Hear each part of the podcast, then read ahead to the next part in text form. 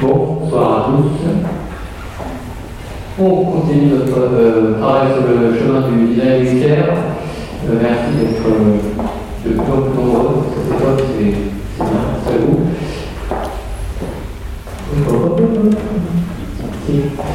Euh, donc aujourd'hui, dernière fois, pour ceux qui étaient là, on a travaillé notamment sur les gouvernances sous l'angle des communs. Euh, Lionel Moral est d'ailleurs parmi nous, donc si vous avez encore des, des choses à faire avec lui, euh, n'hésitez pas. Euh, aujourd'hui, on s'est dit que ce serait assez intéressant, c'est de voir comment on peut positionner cette approche du design du care, euh, notamment face à cet enjeu qui paraît un peu monstrueux de l'Anthropocène, de voir comment on peut être assez concrètement impliqué dans ces enjeux-là, notamment dans les organisations, qu'elles soient publiques ou privées. Alors pour ça, on a souhaité inviter aujourd'hui euh, Alexandre Bonin qui va se, se présenter et qui va vous faire une présentation sur ces enjeux-là en passant par un certain nombre de points qu'on a euh, évoqués ensemble dans la préparation de ce, de séminaire. Donc on garde le même rythme, euh, environ une heure et demie plus ou moins d'intervention pour laisser une place aux questions. Et je ferai le, le monsieur micro, fait le micro. Donc je vous souhaite un l'heure. Merci beaucoup, merci beaucoup pour euh, cette, cette invitation. Euh, je suis ravi d'être là et d'intervenir après, euh, après Lionel. Il y a des éléments dont j'ai parlé qui recouvrent un, travail qu'on fait ensemble euh, en ce moment en commun. Euh, pour me présenter très rapidement, on dit un petit peu d'où je parle. Moi, je suis philosophe. J'ai travaillé au départ sur l'architecture et la philosophie du web. J'ai fait une thèse sur l'architecture du web il y a quelques années euh, maintenant. J'ai soutenu en, en 2013. Euh, j'ai toute une activité du côté du, numérique et j'ai un autre intérêt aussi qui est pour euh, toutes les problématiques liées à l'Anthropocène. Et c'est notamment la conjonction des deux qui a fait qu'assez tôt, aux alentours de 2015 à peu près, je me suis posé la question de, l'avenir du numérique et puis que j'ai orienté aussi mes travaux par la suite du côté du, design, même si je ne me prétends pas du tout moi-même euh, designer. Euh, donc on verra un peu de, quel point de vue je, peux parler. Je vais présenter des initiatives qui se rapprochent un peu du design, certaines initiatives aussi d'enseignement dans le domaine du design, mais moi je n'ai pas la prétention euh, d'avoir un discours d'autorité sur le design. Par contre, effectivement, c'est une discipline qui m'interroge et qui m'intéresse. Euh, voilà, je suis aussi donc euh, je suis enseignant chercheur aujourd'hui après avoir été chercheur chez INRIA, euh, l'Institut national d'informatique et automatique. Un acronyme maintenant, peu importe. Euh, le CNRS d'informatique, si vous voulez, entre 2014 et, et 2017. Et depuis 2017, je suis enseignant-chercheur dans une école de management à Clermont-Ferrand et directeur de la recherche d'un laboratoire indépendant qui s'appelle Origins. Euh, et une partie du, travail que je vais présenter aujourd'hui euh, vient aussi de, de- de dialogue et de contact avec d'autres chercheurs d'Origins. J'aurai l'occasion de- de le préciser. Alors, donc le titre de mon intervention, c'est Hériter et prendre soin d'un monde en train de se défaire. Euh, cette notion d'héritage, elle va être très importante, centrale dans mon propos. La notion de soin, elle, euh, elle- elle se dessine en, je dirais, euh, en arrière-plan, mais là encore, je n'ai pas prétention à avoir un discours d'autorité en matière de, de care. Euh, ayant une formation philosophique, j'ai rencontré évidemment, et aux sciences sociales, j'ai rencontré le, le care euh, dans mon parcours, mais pour autant, voilà, je ne suis pas un spécialiste du, du care, donc ça va être plutôt l'idée de, euh, d'interroger certains nombres de, de notions, d'interroger le design, et puis peut-être avec vous de voir les répercussions que ça peut avoir sur le, sur le care. Alors, je vais commencer en parlant rapidement, enfin j'espère rapidement, euh, vu le nombre de slides que j'ai aujourd'hui, de l'Anthropocène et notamment en problématisant cette question de l'Anthropocène autour de trois axes, à savoir où, quand et comment atterrir. Euh, où atterrir étant un écho à un livre paru il y a deux ans maintenant à peu près de, Bruno Latour, un livre qui me semble tout à fait, euh, tout à fait intéressant et euh, particulièrement pour présenter un petit peu les enjeux de l'Anthropocène. Je ne vais pas rentrer dans le détail du livre de, Bruno Latour, si ce n'est que pour indiquer que dans l'idée que développe euh, Latour dans, Où atterrir, il y a finalement euh, la volonté de nous montrer un autre attracteur que l'attracteur qui jusqu'ici euh, a entraîné les développements liés au, progrès, au développement industriel et à tout un ensemble de choses qui expliquent un petit peu la civilisation, on va dire thermo-industrielle pour le dire vite, dans laquelle nous sommes aujourd'hui. Et notamment, euh, un de ces, de ces attracteurs, c'était ce qu'il qu appelle le, global, qui va en fait permettre de, à partir de la révolution industrielle, mais déjà un petit peu avant, qui va permettre finalement de répartir un petit peu les positions politiques euh, à partir d'une réflexion sur, sur la Terre, euh, avec d'un côté euh, le local et de l'autre côté la mondialisation comme étant deux mouvements opposés au départ, avec un front de modernisation, et puis deux mouvements qui peuvent s'entendre avec des valences différentes, positives et négatives, puisqu'on va avoir un attracteur local qui va être le local moins ou le local plus, le local à moderniser. Donc le local moins, ça peut être les identités, y compris avec le repli identitaire. Local plus, ça peut être éventuellement un local qu'on peut, peut mettre en avant et valoriser, alors que d'autre part, on va avoir un grand mouvement de mondialisation euh, qui va d'un côté apparaître comme le mouvement naturel presque du progrès, et d'autre part, eh bien, euh, nous confronter finalement à, euh, à l'horizon désenchanté de la mondialisation et des problèmes qu'elle engendre. Et l'idée derrière tout ça, c'est que en fait l'attracteur qui a permis de penser ces mouvements-là, ces grands mouvements politiques de fond, c'est ce que la Tour appelle le globe, donc le globe de la globalisation, euh, et euh, cette idée que finalement tout notre développement a été orienté vers le globe. Et cette image du globe, elle est intéressante, y compris euh, physiquement, dans la mesure où quand on est orienté vers le globe, c'est ce qu'il explique très bien, eh bien on a l'impression finalement qu'on est assis sur une masse de ressources absolument inépuisable dans la mesure où notre taille à nous humains est absolument minime si on la compare justement à ce globe riche d'un certain nombre, d'un grand nombre euh, de, matières premières qui vont nous permettre finalement de survivre et au-delà de nous développer. Et donc l'idée de, la tour, c'est que ce, globe-là, finalement, ça a été l'attracteur du développement, mais qu'en réalité c'est une illusion. Et c'est ce dont nous nous rendons compte aujourd'hui à l'heure de, l'Anthropocène. Euh, je vais définir le terme Anthropocène dans un instant au moment où finalement nous nous rendons compte que nous ne vivons pas sur le globe, sur un globe de manière générale, mais que nous vivons en réalité sur une très fine pellicule euh, sur ce globe, ce qu'il appelle, et d'autres, les zones critiques. Il y a des sciences d'ailleurs des, zones critiques, c'est-à-dire la pellicule entre le sol et l'atmosphère, grosso, modo, qui est la partie vivable justement sur ce globe. Et si on gratte un peu cette pellicule et qu'on la met à côté du globe, en fait, grosso modo, c'est une poussière à côté d'un ballon, et donc euh, la, partie finalement vivable elle-même est très fragile, peut être déstabilisée, là où finalement on n'avait pas du tout l'idée qu'on pouvait, qu'on avait la puissance euh, géologique en tant qu'espèce humaine de déstabiliser euh, la Terre, le climat, le système Terre, etc. etc. Donc c'est intéressant d'avoir ce contraste entre le globe et la Terre. Et c'est pour ça que la tour propose un, un attracteur qui est l'attracteur hors sol donc il nous fait quitter le sol, c'est-à-dire le globe, avec un développement que nous ne pouvons plus aujourd'hui, nous le savons, nous permettre d'avoir. Et puis il renvoie un nouvel attracteur qu'il recherche dans ce livre, qui est l'attracteur terrestre, qui est la, Terre qu'il faut maintenant apprendre à habiter. Et c'est intéressant parce que euh, autant il distinguait le local moins du local plus, le global moins du global plus, et il ne distingue pas dans ce livre Terre moins et Terre plus. Alors qu'en réalité, on pourrait dire que l'Anthropocène, finalement, c'est Terre moins, c'est-à-dire c'est pas apprendre à vivre sur Terre pour nouer de nouvelles relations avec la Terre, simplement, ce qui est utile hein, et qu'il va falloir faire, on le verra au cours de cette intervention. Mais en fait, ce sur quoi on apprend à vivre aujourd'hui, c'est plutôt sur Terre moins, c'est-à-dire une Terre qui a été déstabilisée, une Terre qui a changé, un système Terre qui a changé euh, de trajectoire. Et ceci, justement, c'est ce qu'on peut euh, appeler euh, l'Anthropocène.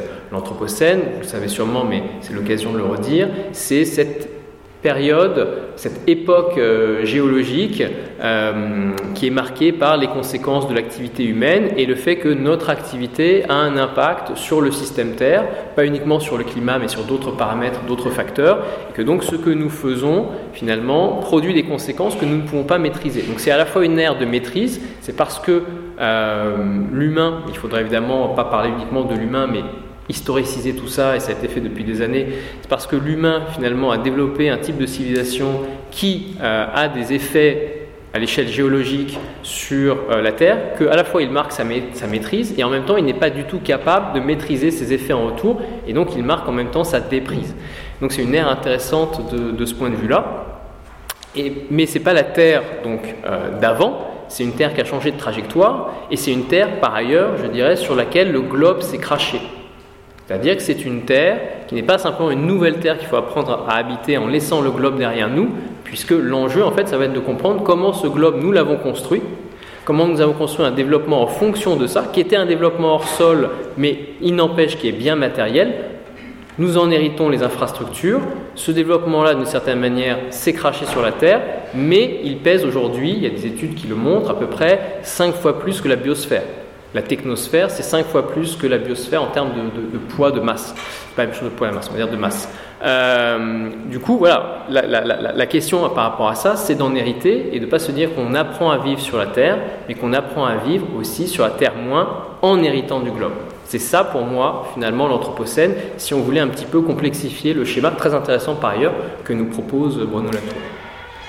Une autre question qui, me, moi, m'intéresse beaucoup, c'est la question quand atterrir?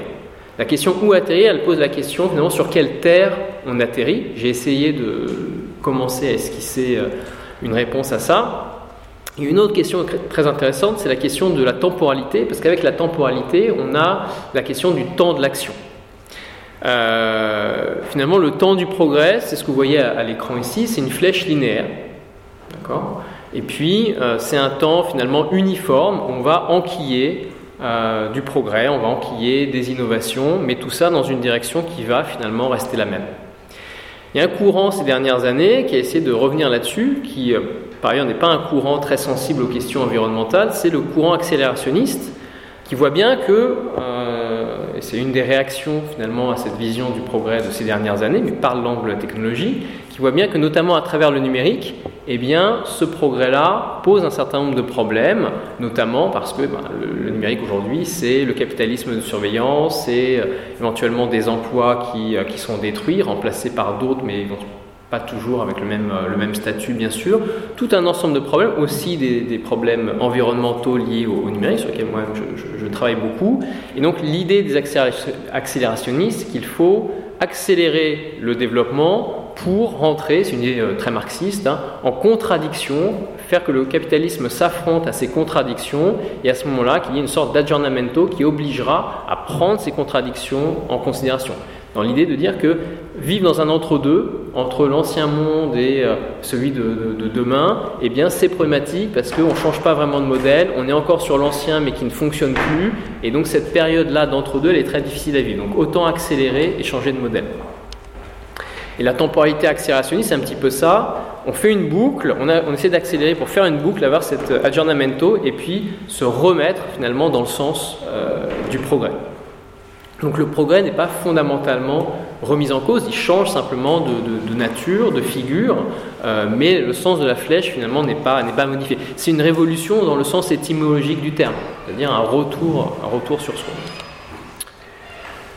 Je, vais passer un peu, un peu vite. Euh, là-dessus, il y a des questions euh, théologiques derrière cette vision de, la temporalité. Euh, sur lequel je ne vais pas m'apesantir, si ce n'est pour dire que chez, chez Latour, à nouveau, dans un autre livre où il parlait cette fois-ci de, l'Anthropocène, ce qu'il fait un petit peu dans Où atterrir, mais pas complètement, parce que dans son précédent livre, Face à Gaïa, finalement, il parlait de, Terre moins, la Terre que j'ai essayé de décrire précédemment. Chez Latour, le, le, temps apocalyptique, c'est un temps de maintenant, ou finalement un temps qui ne, passe plus vraiment, où euh, les fins sont déjà atteintes. Il n'y a plus rien finalement, euh, plus rien à attendre, plus rien à changer. Et évidemment, dans la perspective du changement climatique, ça pose un certain nombre de, problèmes. Il y a d'autres manières d'envisager euh, un temps plus complexe, confronté à, des questions eschatologiques, c'est notamment ce que propose Giorgio Agamben dans une très très belle étude sur Saint Paul, qui s'intitule Le temps qui reste, où il va distinguer trois temps, et ça me semble tout à fait intéressant de revenir sur ces temps théologiques pour essayer de comprendre les problèmes très très concrets auxquels nous sommes affrontés aujourd'hui du fait justement de l'Anthropocène. Il va distinguer un temps euh, linéaire, euh, c'est le chronos. Il va distinguer un temps contradictoire, paradoxal, qu'il va appeler le temps du, du kairos. Vous savez, le kairos chez les Grecs, c'est euh, l'instant décisif il faut saisir pour, euh, pour agir. On va voir qu'ici c'est un petit, peu, un petit peu autre chose. Et puis il va distinguer aussi euh, la fin du temps, qui est l'escatone. Donc la fin du temps, l'escatone, l'escatologie, le royaume, enfin tout ce, qui, tout, ce qui, tout ce qui va avec. Donc on distingue un temps linéaire et uniforme du progrès de la fin du temps, avec donc deux temps différents, disais-je, le chronos et l'escatone. euh, lui va insister donc sur le kairos, qui est plutôt un temps messianique, c'est-à-dire un temps marqué chez lui, chez Paul et chez Agamben par la venue du Messie, et ce qu'il va appeler non pas la fin du temps, mais le temps de la fin. Il y a un livre d'ailleurs hein, récemment de euh, Pierre-Henri Castel qui reprenait cette idée du, temps de la fin. Moi je, m'appuie ici sur, Agamben plutôt euh, pour la traiter. Et le temps de la fin, chez lui, c'est le temps qui a en vue la fin du temps. C'est le temps qui voit l'escatone. C'est pas la fin du temps, c'est le temps qui a en vue la fin du temps. C'est le temps qui voit l'escatone, mais en lui-même c'est un autre temps que l'escatone. Pas un temps apocalyptique, mais donc un temps messianique. Et c'est un temps en fait qui euh, fait qu'il faut penser ce que fait subir au temps présent la perspective eschatologique. Et chez Paul notamment, c'est le temps de la suspension de la loi, la suspension des vocations, des professions, ce qu'on appelle la clésis, Donc c'est un temps très, particulier, très paradoxal. Pourquoi ce temps m'intéresse? D'une certaine manière, c'est un temps qui ne passe plus. C'est encore un temps, contrairement à la fin du temps, mais plus un temps, on on est après, parce qu'ici c'est un temps qui ne passe plus. Et cette idée d'un temps qui ne passe plus, je la trouve très très intéressante pour essayer de comprendre les difficultés qui sont les nôtres lorsqu'on veut agir ou trouver une solution face à l'anthropocène. La posture du design, ça pourrait être de dire, mais aussi des ingénieurs, mais aussi des managers, et en ce sens, ils ont d'ailleurs des racines communes, si on cherchait chez Herbert Simon, euh, c'est quand même une racine commune de, pour l'ingénierie, le design, le management, les sciences de l'artificiel. Euh, l'idée, c'est si on a un problème, on a une solution on va essayer de chercher, de trouver une solution. Et peut-être que l'Anthropocène, ça n'est pas un problème. D'emblée, je l'ai expliqué, c'est une nouvelle époque géologique. Peut-être qu'une époque géologique, ça n'est pas un problème. Peut-être qu'une nouvelle époque géologique, elle a un temps qui est bien particulier. C'est ça que je vais essayer d'expliciter immédiatement. Euh, je vais prendre quelques exemples empiriques très rapidement et on pourra éventuellement en, discuter euh, par la suite. Une des difficultés auxquelles on est, on est confronté aujourd'hui, si on cherche euh, par la technologie notamment à résoudre les problèmes qui sont les problèmes liés à l'Anthropocène, euh, notamment les problèmes énergétiques, hein, de consommation énergétique, qui sont évidemment centraux, eh c'est le fait, ce qui peut sembler euh, paradoxal, mais c'est un effet qui est connu depuis maintenant deux siècles, que plus on essaye d'économiser soit de la ressource, soit de l'énergie, plus on va la dépenser.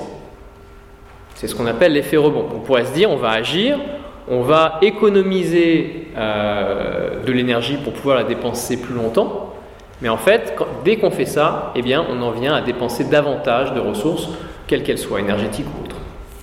C'est un effet, pour le dire très très vite, qu'avait prévu euh, Jevons au moment de la révolution industrielle, économiste. Euh, à la révolution industrielle, les ingénieurs britanniques se posaient la question de faire durer la ressource charbon, puisque la révolution industrielle en dépendait, et donc aussi l'avenir de l'Empire britannique.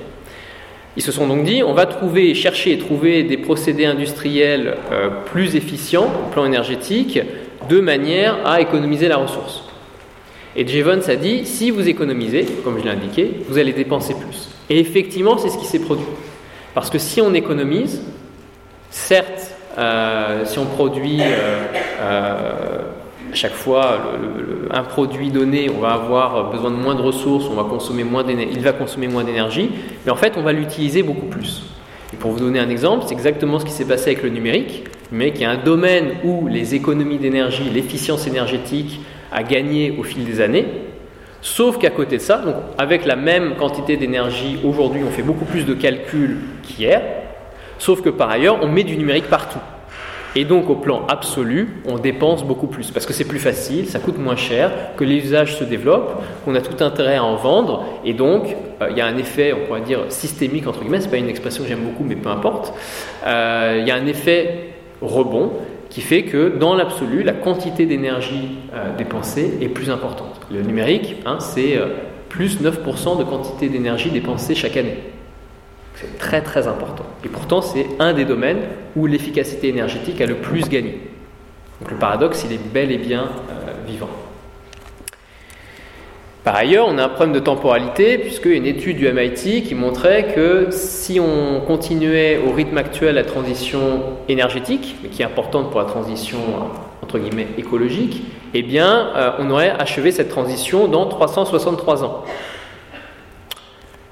363 ans, c'est pas, c'est pas bon. C'est pas un délai qui euh, est le bon si on veut euh, s'en sortir. Donc si on continue au rythme actuel, on va beaucoup trop lentement. Qu'est-ce qui se passe maintenant euh, si, on, si on accélère? Ben, Si on accélère, le problème c'est que comme il faut économiser, ne, pas relâcher du carbone dans l'atmosphère dans les prochaines années pour éviter que la température n'augmente trop, justement à une échéance brève, eh bien, si on accélère, qu'on met en place de nouvelles industries, de nouvelles filières, qu'on développe par exemple les renouvelables et, autres, eh bien, on risque d'avoir une surconsommation au moment même où il faut économiser. Alors, on le fait pour économiser plus tard, mais justement, peut-être que le temps de la fin, ça n'est plus un temps où on peut semer des graines pour ensuite récolter les bénéfices. Investir maintenant pour demain dépenser moins d'énergie. C'est maintenant qu'il faut arrêter de dépenser de l'énergie. Donc qu'est-ce qu'on fait? On continue au même rythme ou on accélère? Dans les deux cas, on a un problème. C'est pour ça que je parlais de temps paradoxal. Un autre exemple qui est, qui est, rigolo, après ça dépend de votre sens de l'humour, mais moi travaillant beaucoup sur ces questions, le mien s'est beaucoup modifié au fil du temps. Euh, c'est drôle parce que c'est une pensée d'ingénieur et avec une espèce de. J'ai rien contre les ingénieurs, hein, je le précise tout de suite. Euh, surtout ici, il faut pas que je dise ça, oh là là, mon Dieu. Euh, c'est avec une espèce d'honnêteté d'ingénieur qui rencontre un problème et qui l'écrit, qui, le dit. Ce que ferait peut-être pas forcément un, homme politique dans la même situation. Euh, je fais référence ici à un rapport euh, concernant la, fusion. On pourrait se dire, bah, il y a une technique, une technologie aujourd'hui qui arrive, qui est la fusion nucléaire, qui promet une énergie illimitée demain et propre. Donc, attendons un petit peu, on va solutionner nos problèmes. Sauf que dans la dernière roadmap, qui date, je crois, de 2018, euh, d'Eurofusion, l'organisme qui pilote la recherche sur la fusion euh, nucléaire en Europe, il y a, une, cet organisme, pardon, ce, ce, rapport, cette roadmap, ne prévoit pas de mise en activité des démonstrateurs de réacteurs à fusion avant la moitié du XXIe siècle. Il donne une date ailleurs qui est 2054. Euh, qu'une appréciation jugée optimiste par les experts, hein, ce sont les, les démonstrateurs, ce ne sont pas les réacteurs vont vraiment produire de l'énergie pour le grand public. Et un, des ingénieurs, justement, un des experts sollicités ajoute il est vital de démontrer que la génération d'électricité au moyen de la fusion pourra intervenir euh, pas trop longtemps après la moitié du, du siècle.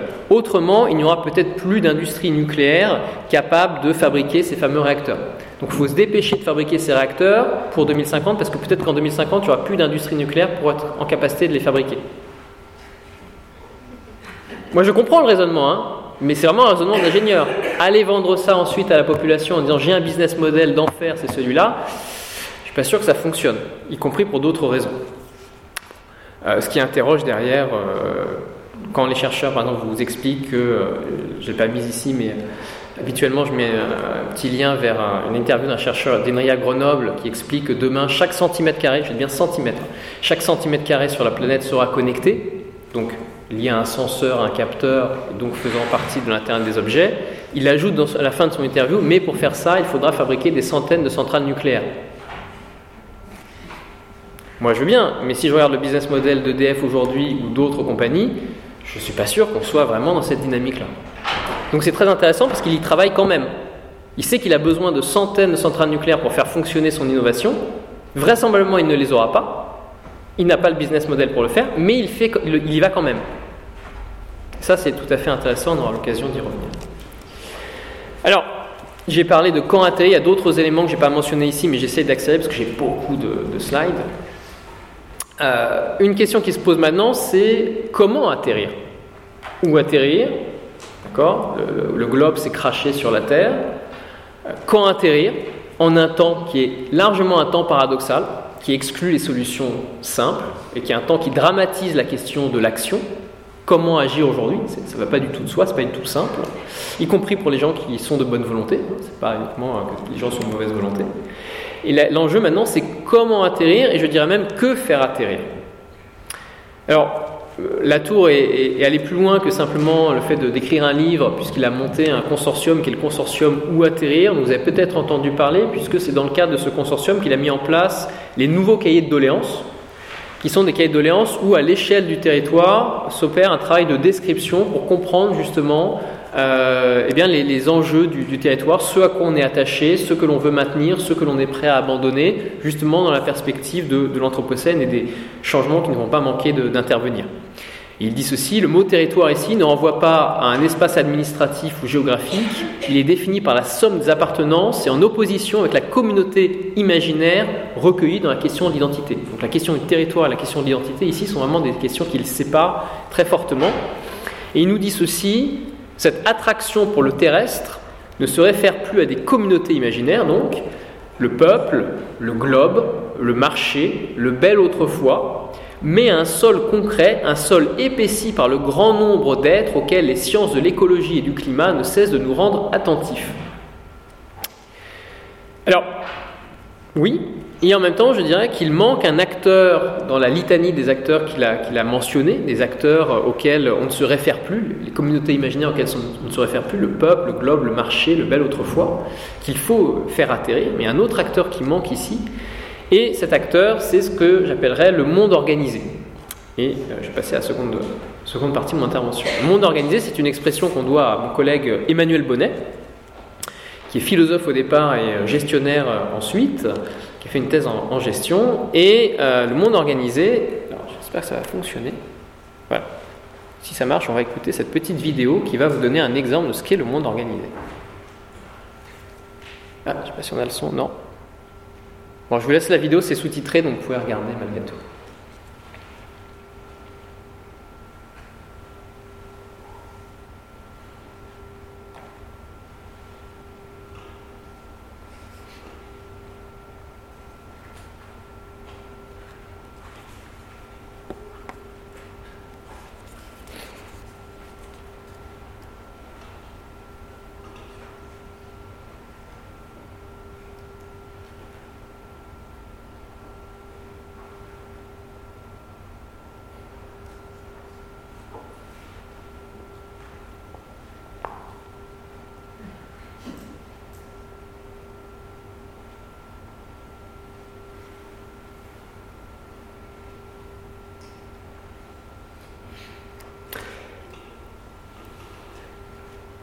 Alors, SAP, je ne sais pas si vous connaissez, hein, mais SAP, c'est une entreprise qui fabrique des systèmes d'information pour les entreprises. Ce n'est pas l'entreprise la plus fun euh, du monde. Euh, ces produits non plus, hein, ça peut fonctionner très bien, je, je pas être, mais c'est pas. Euh, et là, donc SAP nous explique que euh, bah, ce sont les entreprises qui finalement vous rendent le monde meilleur, que le levier naturel pour aborder un certain nombre de questions qui vont des discriminations dans les entreprises euh, jusqu'à la sauvegarde des rhinocéros, eh bien, ce sont les organisations. Ce sont les organisations conçues comme des, entreprises. Euh, ce qui est intéressant là-dedans, ce qui est intéressant là-dedans, c'est qu'en fait, c'est, alors ça semble assez caricatural, en même temps le, clip est assez bien fait, assez, assez rigolo. J'ai regardé, moi ils ont un vrai projet hein, pour sauver les rhinocéros, c'est pas que dans le, clip, alors c'est, pire ou c'est mieux, je ne sais pas, mais quand on va sur leur site, ils ont un vrai projet, vous expliquent qu'ils vont sauver les, rhinocéros. Ça n'a pas l'air de très très bien marcher, euh, malheureusement. Euh, mais ça rejoint une idée qui est une idée des théoriciens des, organisations. Ici, je cite euh, Henri Mintzberg, mais c'est une, citation très très connue qui ouvre un de, ses livres, qui date de 1989. Il dit ceci euh, Notre monde est devenu, pour le meilleur ou pour le pire, une société d'organisation. Nous sommes nés dans les organisations, nous sommes éduqués dans les organisations pour que ensuite nous puissions travailler dans les organisations. En même temps, les organisations euh, nous apportent ce dont nous avons besoin, nous distraient, nous gouvernent, voire nous harcèlent, et parfois tout ça à la fois. Et finalement, nous sommes enterrés par les organisations. Donc il n'existe que des organisations, nous sommes littéralement dans un monde d'organisation. Effectivement, ce qui manquait peut-être dans la peinture de euh, Bruno Latour, c'était justement euh, les organisations, qu'il ne faut pas euh, évidemment négliger. Puis elle-même revendique une place très importante. C'est aussi le message de, du clip qu'on a vu. Je cite cette fois-ci un historien du management, Thibault Le Texier, qui a écrit un livre à découverte qui s'intitule Le maniement des hommes. il dit ceci Il n'a fallu qu'un siècle celui qui nous sépare de Frédéric Taylor pour que les institutions qui maillaient les communautés de nos ancêtres soient délestées de leurs fonctions et de leur lustre au profit de l'entreprise, tout en étant remodelées à son image. à tel point qu'il n'est plus choquant de considérer comme autant d'entreprises les États, les églises, les familles, les fermes, les écoles, les universités, on le sait en ce moment, les hôpitaux, la police ou l'armée, quand ces organisations ne sont pas devenues des entreprises à part entière. Donc, nous sommes, qu'on le veuille ou non, dans un monde d'entreprise. Si on veut se nourrir, effectivement, se loger, faire tout un tas de choses, eh bien, on est obligé aujourd'hui d'en passer par des entreprises. Un autre euh, philosophe qui travaille d'ailleurs en, gestion, s'appelle Baptiste Rapin, qui euh, parle du devenir monde des organisations ou du devenir organisation du monde. Et nous dit ceci, par ailleurs, pour expliquer qu'il n'y a plus que des organisations et que finalement il n'y a pas d'extériorité dans cette perspective-là à l'organisation. Ce qui dépasse les organisations, ce sont précisément les autres organisations. Donc le dehors de l'organisation, l'environnement de l'organisation, ce n'est pas l'environnement, la Terre. L'environnement des organisations, c'est l'environnement concurrentiel des organisations. Ça veut dire d'autres organisations. Et donc on ne sort pas de cette perspective du monde organisé. Car l'environnement d'une organisation se constitue de gouvernements, d'assemblées, de collectivités territoriales, organisations politiques, de concurrents, de fournisseurs, de clients et de partenaires, organisations économiques, d'associations de consommateurs et de syndicats, organisations sociales, d'écoles et d'universités, organisations culturelles, etc., etc. Lui, dans sa perspective, essaye de distinguer, d'opposer, comme l'a fait le Texier précédemment, les organisations aux institutions. Et il essaye par ailleurs de comprendre les soubassements théologiques du management. Je ne vais pas poursuivre sur cette approche aujourd'hui, mais effectivement, c'est important de bien distinguer institution et organisation. J'aurai l'occasion d'y revenir, mais ça n'est pas la même chose. Toute l'idée de la pensée des organisations, c'est d'expliquer que l'organisation est un concept naturel. Et donc c'est normal de le retrouver un peu partout. C'est un concept naturel, mais en même temps, si on en fait l'histoire, ça fait depuis à peu près un siècle que tout est devenu organisation. Donc qu'est-ce qui se passait avant? Ça pose un certain nombre de questions. Ça, je vais passer. Il y a d'autres concepts qui existent, notamment un qui est, proposé par Yves-Marie Abraham, qui est euh, chercheur à HEC Montréal, euh, qui s'inspire d'un sociologue qui s'appelle euh, André Houssolet, et qui parle de l'entreprise monde, pour décrire à peu près la même chose. On a l'impression ici d'un jeu de dupes en permanence. Les économistes prétendent parler des firmes, mais ils parlent en fait des marchés. Les États prétendent se caler sur le management, ce qui est contradictoire parce qu'ils devraient être normalement des institutions et qu'ils deviennent des organisations. Les gestionnaires ne voient plus que des organisations, là où il y avait des hôpitaux, des églises, etc. etc. Si vous, demandez, si vous allez à une, euh, conférence de théoriciens des organisations, vous dire Ah, ben une église, c'est une organisation. Et alors, où sont les églises? D'une certaine manière, elles ont disparu. Tout disparaît au profit d'un monisme de l'organisation. Alors, je vais plutôt m'appuyer donc sur cette idée de, monde organisé, mais qui rejoint les précédentes proposées par, euh, par Emmanuel Bonnet. L'idée, c'est de sortir de ce monisme des organisations et de casser les clichés. Ce qui nous a été présenté tout à l'heure par euh, SAP, finalement, c'est ce que Emmanuel appelle des clichés. Cette idée que oui, tout est organisation, qu'il y a des problèmes à résoudre, que le premier levier pour le faire, évidemment, c'est l'entreprise, etc., sans du tout remettre en cause, effectivement, cette vision-là du monde, qui peut-être aujourd'hui est en train de devenir complètement inopérante, on va le voir. Un des enjeux sur lesquels on travaille ensemble avec Diego Landivar, c'est aussi de penser la place des non-humains par rapport à ça. Le monde organisé, ce n'est pas le monde des non-humains. C'est un monde de ressources, c'est un monde d'optimisation, c'est un monde d'optimisation du travail des humains, on va le voir dans un instant. Et ce que nous oblige à faire l'Anthropocène, c'est de replacer au centre de tout ça des enjeux cosmologiques. Il manque un S, je m'excuse. Ce sera sans doute pas la seule coquille de la soirée. À quel monde finalement s'adresse justement le design ou la gestion dans l'Anthropocène? Le monde du design, c'est euh, une des finalités du design, on pourrait dire, c'est d'améliorer, au moins de maintenir l'habitabilité du monde dans toutes ses dimensions, physiques, matérielles, psychologiques, cognitives, émotionnelles, spirituelles, culturelles, symboliques, selon la, définition d'Alain Findeli. Et dans ce cas-là, le monde est une sorte de projet à réaliser. Vous voyez bien, dans ce cas-là, c'est un projet à réaliser qui est essentiellement humano-centré. Il faut maintenir l'habitabilité du monde pour les humains. Et c'est ça le projet, finalement. Le projet de grande envergure. Les sciences de gestion se posent aussi d'autres questions, euh, notamment la théorie de la conception innovante dans le capitalisme de l'innovation intensive, quand il s'agit de passer du connu à l'inconnu, il s'agit, comme le dit Armand Hatchuel, de forcer le possible. L'innovation est partout et peut venir d'où on ne l'attend pas, y compris en réponse aux crises écologiques. finalement, la crise écologique devient une occasion d'innover. Il y a de l'inconnu, il y a de l'incertain, c'est l'occasion d'innover.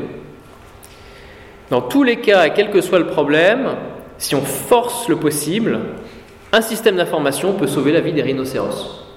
C'est ça qui nous a été montré euh, au tout début. Donc là, on est dans une pensée finalement très mainstream du projet, de l'innovation, du rapport au monde. Il y a une cosmologie implicite qui est qu'il y a un monde organisé qui est devenu un monde habitable, qu'il s'agit de projeter ou de changer en forçant le, le possible, il y a un couplage entre design et organisation. Le monde du projet et le monde de l'organisation ne sont pas vraiment séparés euh, l'un des autres. Il y a une présence d'ailleurs spectaculaire du design dans le monde organisé et de plus en plus d'ailleurs du design dans les organisations, dans les entreprises, à travers le design thinking, le design management et tout un ensemble évidemment de, de pratiques ou de sous-pratiques. Les organisations sont fonctionnellement conçues pour résoudre des problèmes. Elles deviennent les principes organisateurs du monde. C'est par et pour elle que le monde finalement devient organisé. Dans la vision des organisations, le monde est au départ inorganisé. Et c'est l'organisation qui va l'organiser pour le rendre habitable. On voit qu'entre les cosmologies du management, cosmologie du design, il y a une convergence en fait qui peut être assez grande. Elles reprennent le monde désorganisé euh, et elles recréent les conditions d'un monde qui va être un monde organisé. Ici, il y a Rodolphe Durand, qui est un théoricien des organisations et du management, qui, parle pas mal de, ces choses-là. Nous, on s'est intéressé plutôt à une cosmologie, euh, si on peut dire, alternative, une manière de penser le monde alternative, qu'on euh, reprend d'un philosophe qui s'appelle Pierre Montebello, et qui écrit ceci euh, Nous nommons monde l'ensemble mouvant d'êtres indépendants avec lesquels nous sommes imbriqués, que nous composons ou que nous laissons décomposer que nous faisons consister ou que nous livrons à l'inconsistance. C'est une définition de, philosophe, comme le rappelle souvent mon collègue Emmanuel, mais il y a l'idée finalement qu'il y a d'autres êtres avec lesquels il faut composer, ou qui composent même sans nous, et sans lesquels finalement il n'y aurait pas de monde. Ça, évidemment, c'est un point de vue tout à fait important et qui est d'ailleurs de plus en plus présent dans le design et dans le design qu'on appelle plus qu'humain aujourd'hui, le more than human design, et on va essayer de, revenir rapidement hein, par la suite sur cette, euh, sur cette idée. En tout cas, il y a un enjeu finalement cosmologique au cœur de ça. La cosmologie du design par défaut, la cosmologie du management par défaut, la cosmologie des organisations, ben, elle n'est pas compatible avec cette cosmologie qui laisse une place à d'autres êtres et qui comprend que le monde, pour subsister, en fait, euh, subsiste aussi grâce à ces autres êtres. Donc il ne peut pas y avoir qu'un seul principe organisateur, que ce soit l'organisation ou l'humain, ou l'organisation en tant qu'elle est censée servir des finalités humaines. Je vais citer à nouveau Thibault Le Texier pour montrer que dans l'organisation, euh, il y a un point de vue, à partir de l'organisation, pardon, il y a un point de vue humano-centré. Alors c'est, n'est pas de l'humanisme, hein, évidemment, ça peut être humano-centré sans être humaniste. Organiser, c'est faire société à chaque instant au moyen d'un agencement rationnel d'artefacts, d'individus et de normes. il y a aussi des agencements dans l'organisation. Hein. Une organisation n'est pas une institution au sens où elle est sans fondement constitutif ni permanence. Elle se recrée continuellement et elle est vouée à disparaître. Elle ne fait sans, elle résiste à la mort. Hein, cette idée un peu qu'elle lutte contre la thermodynamique et donc elle, fait, produit de la négantropie. Sauf qu'en produisant de la négantropie, elle produit d'autant plus d'entropie. C'est un petit peu un souci. Elle se recrée continuellement et elle les voit disparaître. Elle ne fait sens que par rapport à l'horizon en devenir de ses composantes et de ses finalités, et non en référence à un passé fondateur ou à un ordre transcendant, immémorial et immuable. Le management n'assure pas la perpétuation d'un groupe en organisant ses activités productives, il assure la perpétuation d'activités productives en organisant les groupes chargés de les accomplir. En d'autres termes, le manager produit rationnellement non pas des biens et des services, mais des groupes arrangeables, contrôlables et efficaces. Donc la matière que le manager va manipuler, c'est le groupe humain.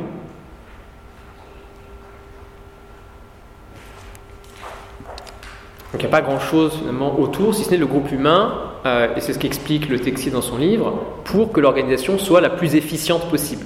Mais on ne définit pas ce qu'est l'efficience, euh, si ça permet de subsister, etc., puisque l'objectif de l'organisation n'est pas fondationnel. Il n'est pas d'assurer de manière fondationnelle la subsistance, il est d'assurer une forme d'efficience, d'efficacité.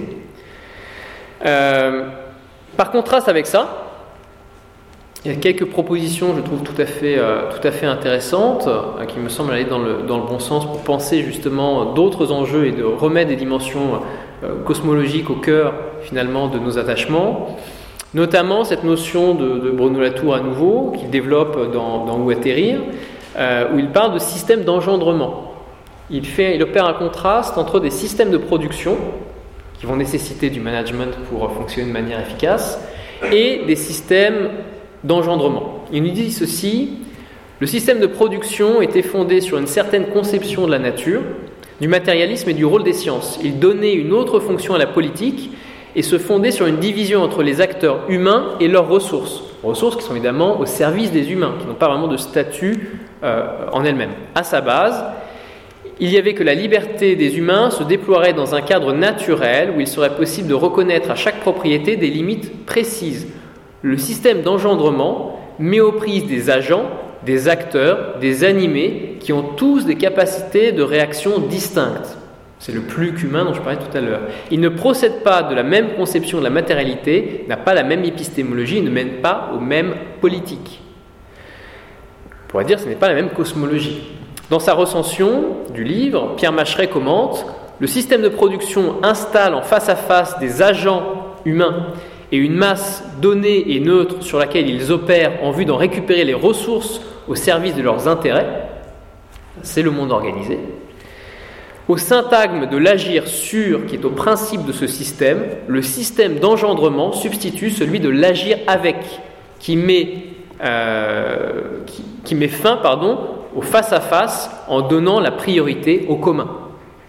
Donc l'agir avec plutôt que l'agir sûr pour aller justement vers le commun et euh, vers un commun de la subsistance avec justement des non-humains. Je pense que ça fait écho à des choses dont euh, Lionel a dû parler la dernière fois. Une distinction que j'aime beaucoup aussi, qu'on doit à un physicien euh, qui s'appelle José Alloy, qui travaille au LID, Paris 7, maintenant c'est l'Université de, Paris, sobrement l'Université de Paris. c'est une distinction qu'il propose entre les technologies vivantes et les technologies zombies. Par les systèmes de production, parlons de la technique. Est-ce qu'il peut y avoir finalement une autre cosmologie pour nos techniques? Et donc, euh, il distingue les technologies vivantes inscrites dans des cycles biogéochimiques des technologies zombies qui sont grosso modo nos technologies actuelles. Il y a cette idée très intéressante d'emblée de pluraliser la technique, de ne pas se dire on est dans une opposition entre nature et technologie, qu'en fait on n'a pas à être enfermé dans un certain modèle de technologie et qu'il y en a peut-être plusieurs, dont certains à abandonner. La technologie zombie, qu'est-ce qu'elle fait? Eh bien, la technologie zombie, grosso modo, c'est toute la technologie dans laquelle nous, occidentaux, etc., avec le modèle qui évidemment a colonisé le monde, dans laquelle nous sommes, que nous utilisons. C'est-à-dire des technologies qui, grosso modo, s'appuient sur des ressources finies, donc à terme se pose la question de leur épuisement à moyen ou long terme. Long terme, ça c'est sûr, qui s'appuie sur des stocks de ressources, dont la durabilité à l'état de marche est grosso modo devenue minimale avec le temps, et dont la durabilité sous forme de déchets est maximale. C'est-à-dire, pour chaque case, enfin, chaque point, on coche la mauvaise case. Ça, c'est le modèle actuel de nos technologies. A contrario, les technologies vivantes seraient des technologies basées sur des ressources, entre guillemets, on voit qu'il faut dépasser cette notion euh, des éléments renouvelable pour aller vers la durabilité forte, qui aurait une durabilité en état de marche maximale et une durabilité sous forme de déchets minimale, puisque justement ce seraient des techniques qui pourraient se composter d'une certaine façon, qui ne seraient pas en rupture avec les grands cycles biogéochimiques, pourraient s'y inscrire, et donc la question du déchet ne se poserait pas comme elle se pose aujourd'hui. Cette distinction pointe certaines des raisons essentielles, et ça va être un point important par conséquent non corrélé à des usages et non compensable sur le long terme, expliquant les impasses actuelles de ces technologies, y compris du numérique. J'aurai l'occasion d'y revenir. Je l'espère si je suis assez rapide. Dans un livre euh, récent, sous-titré Technique du naturé, Sophie Gosselin et David G. Bartoli parle justement, utilise cette expression de technique du, du naturel qui me semble tout à fait intéressante pour ne plus opposer justement nature et culture, nature et technologie, mais envisager qu'il peut y avoir une pluralité de nature, ce que propose par exemple Philippe Descola. Et d'ailleurs, ce sont des natures qui ne sont pas forcément décorrélées de pratiques, pas forcément ici d'usage, parce que le terme est bien spécifique, mais de, pratique ou de la présence des humains. Les humains peuvent y contribuer ou non, ça peut être des natures euh, anthropisées ou pas anthropisées. Euh, mais à côté de ça, on peut penser aussi à l'idée de pluralité des techniques. Philosophe euh, chinois de Hong Kong, Yuk Hui, connais bien, qui a écrit un livre il y a quelques années qui, qui porte dans son titre l'idée, le concept de cosmotechnique, et euh, il oppose, lui, à l'idée de pluralité de nature, l'idée qu'il faudrait penser aujourd'hui une pluralité de techniques. Il s'appuie sur la tradition chinoise, notamment pour se demander si la Chine a une autre euh, conception de la technique que l'Occident. Euh, mais, je dirais, on n'est pas obligé d'opposer, en fait, pluralité de nature, pluralité technique. Et si, en fait, on associe technique et nature, en considérant qu'il n'y a pas d'opposition, en entre les deux, euh, eh bien, penser la pluralité des, techniques s'accompagne du fait de penser la pluralité des natures et inversement. Et à côté de ça, on peut penser aussi la pluralité des modes d'existence, comme le propose euh, Latour dans son livre de 2012, L'enquête sur les modes d'existence. Ah, pas le petit. Ah, pardon. Euh, vous avez ici les différents modes, et ce qui est intéressant, c'est qu'il propose un mode pour organisation, en considérant que justement l'organisation ne mange pas tous les autres, mais qu'il y a matière à penser l'organisation, la loi, la politique, la fiction et tout un ensemble de modes qui se distinguent, qui sont les modes des modernes, mais auxquels pourraient s'ajouter évidemment d'autres, modes. Donc là aussi, encore, je pense que ce pluralisme est tout à fait nécessaire pour essayer d'aller vers d'autres cosmologies que les cosmologies euh, qui nous ont amenés là où nous en sommes aujourd'hui. Alors je reviens en arrière. Voilà.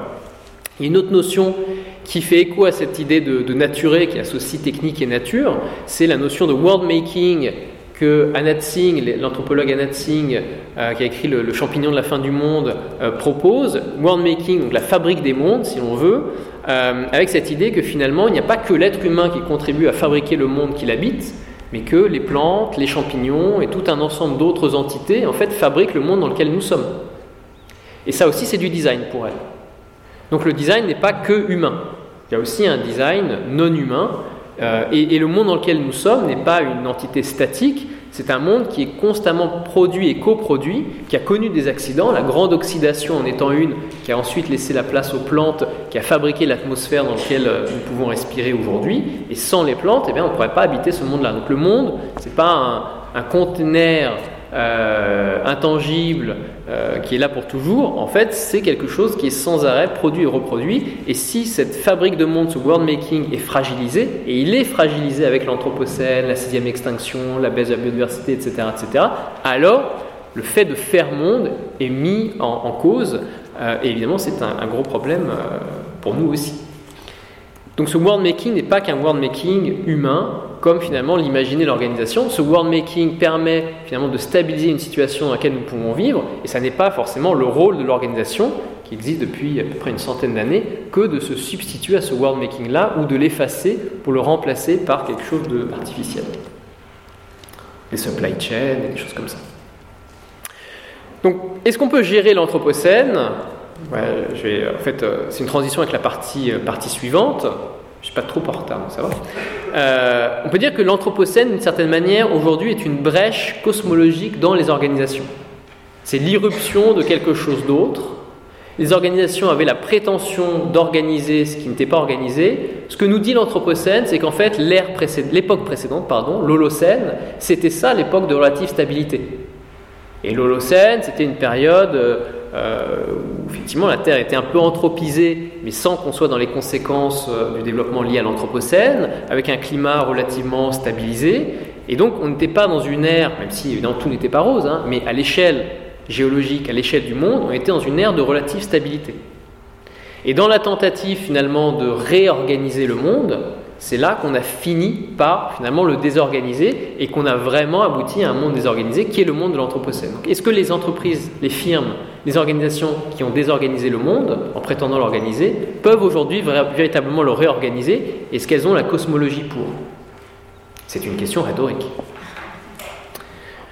En organisant selon un principe humain, les organisations produisent de la désorganisation, les modes de projection et d'action des organisations sous en crise, ça renvoie aussi à ce que je disais tout à l'heure, sur quelle terre on atterrit, avec quoi on atterrit, avec quelles organisations, mes organisations sont très largement hors sol, en quel temps on atterrit.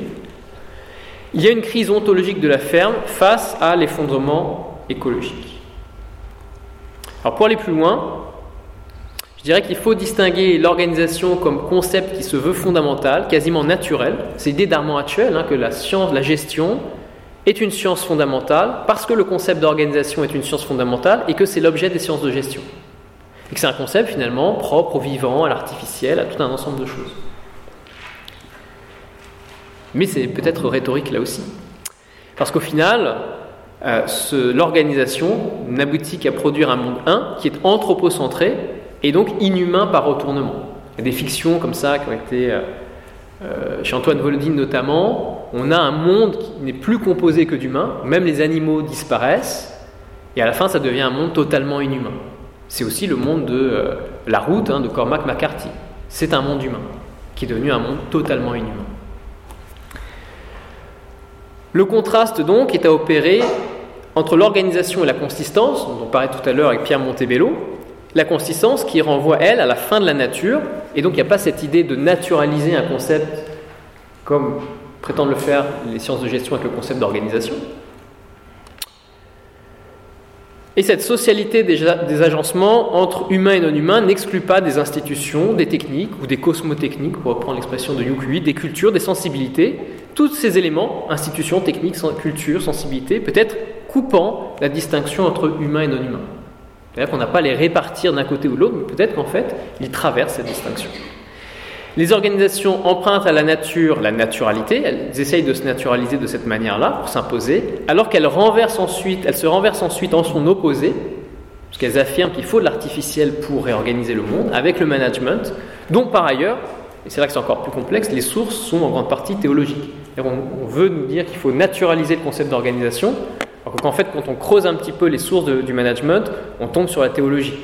Du coup, là encore, il y a un petit peu un jeu de dupes, il ne faut pas forcément s'y laisser prendre.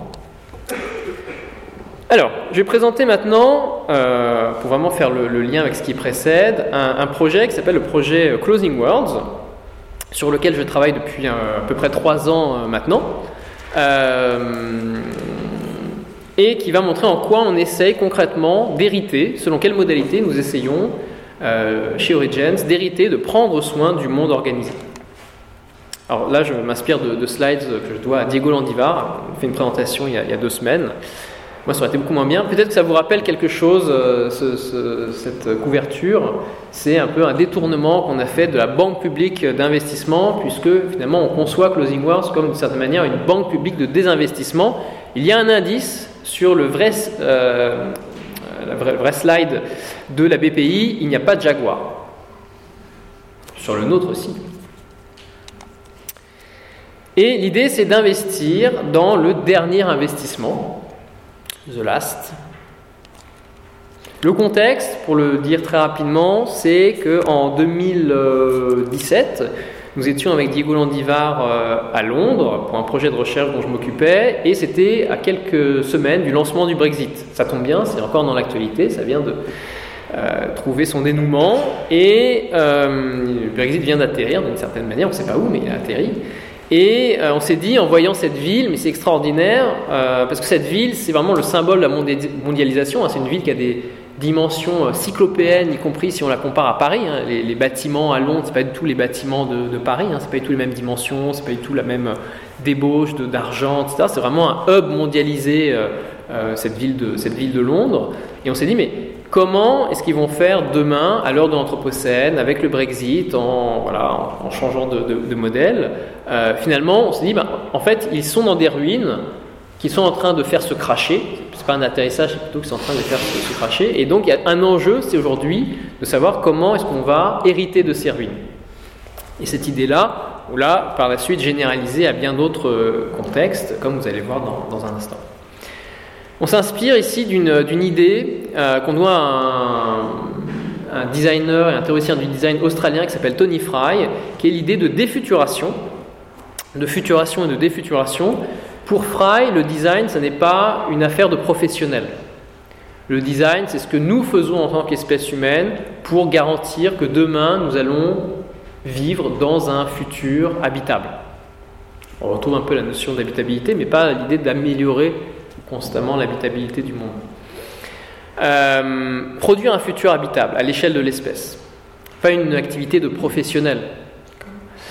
Mais il dit aujourd'hui finalement ce que font les professionnels du design, du management, de l'ingénierie, à travers l'innovation, le progrès technologique, entre guillemets, etc., eh bien, ne produit plus un monde habitable, mais son inverse, l'opposé d'un monde habitable. Et donc ça produit essentiellement de la défuturation.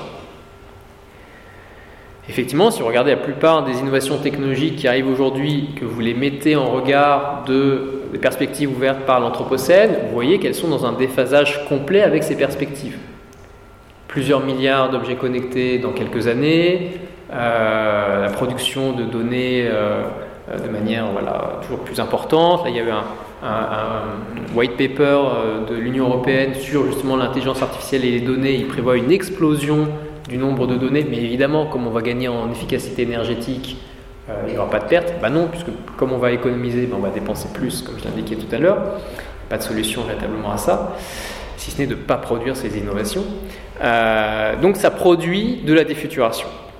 Et par ailleurs, on rejoint les paradoxes temporels de tout à l'heure, un grand nombre des innovations que nous accueillons aujourd'hui sont déjà des innovations obsolètes. C'est un point sur lequel j'aime bien insister, mais j'ai parlé à l'instant des objets connectés. Les objets connectés, on peut les faire remonter à l'informatique ambiante, ubiquitaire, c'est-à-dire les travaux de Mark Weiser. Le mot apparaît en 1988, mais la chose évidemment apparaît encore avant. C'est-à-dire que ce sont des innovations qui ont entre 30 et 40 ans. Elles arrivent aujourd'hui, elles ont été pensées dans un contexte qui était complètement. Euh, qui ne se souciait pas du tout d'Anthropocène, qui ne se souciait pas du tout de l'enjeu de notre subsistance. Elles arrivent aujourd'hui 30 à 40 ans après. Et donc elles arrivent aujourd'hui, elles sont parfaitement obsolètes par rapport au présent qui est le nôtre, et par rapport à l'avenir qui est le nôtre. Et donc, je dis, une majorité de nos innovations aujourd'hui sont des innovations obsolètes. Qui ne veut pas dire qu'on ne les fait pas.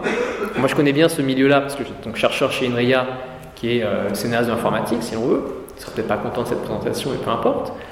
Et euh, donc des gens, moi j'ai travaillé sur des projets, intelligence artificielle, plus blockchain, plus objets connectés, plus smart contract, euh, égal, un truc très très rigolo, mais évidemment une catastrophe au plan environnemental, mais très intéressant à, penser, à imaginer. Et en discutant avec des électroniciens, on se rend compte que, j'essaie d'aller vite là-dessus, mais c'est drôle. Là. Euh, au départ, l'idée c'était de proposer des objets connectés parce qu'ils allaient être riches en services. Mais si ces objets sont riches en services, effectivement, on va devoir construire beaucoup de centrales nucléaires pour les faire fonctionner. Et donc on ne s'est pas dit, on va renoncer à produire ces objets riches en services parce qu'on a un problème d'énergie, on a un problème de ressources. On s'est dit à la place, on va produire des objets pauvres en services. Alors l'excuse était de faire des objets riches en services, cette on ne peut pas le faire, donc on se dit, bah, on va quand même faire des objets pauvres en service. Donc c'est tout à fait intéressant parce qu'à aucun moment on se dit, on va, ne va pas le faire. On va plutôt faire l'inverse de ce qui était proposé au départ que de renoncer à ce projet-là. Et c'est dire que on ne sait pas, on a du mal finalement à renoncer à des projets innovants, quand bien même ils sont en déphasage complet avec nos besoins, l'environnement, c'est pas le bon terme, l'anthropocène, etc. Il y a une autre euh, notion qui a été proposée récemment par des designers, notamment euh, Cameron Tonkin-Wise. Il y a un livre qui euh, s'intitule Undesign. Et dans ce livre-là, lui propose un, design qui est deprogressive, euh, qui est non progressiste, on va dire. Ce qui ne veut pas dire revenir en arrière, on, l'entend parfois revenir à la bougie ou ce genre de choses. Il dit ça, ça veut dire trois choses, ce design non progressiste. Euh, c'est pas l'entièreté du passé que le designer essaye de remettre en avant, mais uniquement les aspects les plus soutenables. Donc c'est pas un retour vers le passé pour le passé, c'est un retour vers la soutenabilité qu'on fait maintenant advenir euh, pour le futur, pour l'avenir. il y a une partie euh, d'invention à aller chercher aussi dans le passé, ça ne veut pas dire aller chercher le passé pour le passé.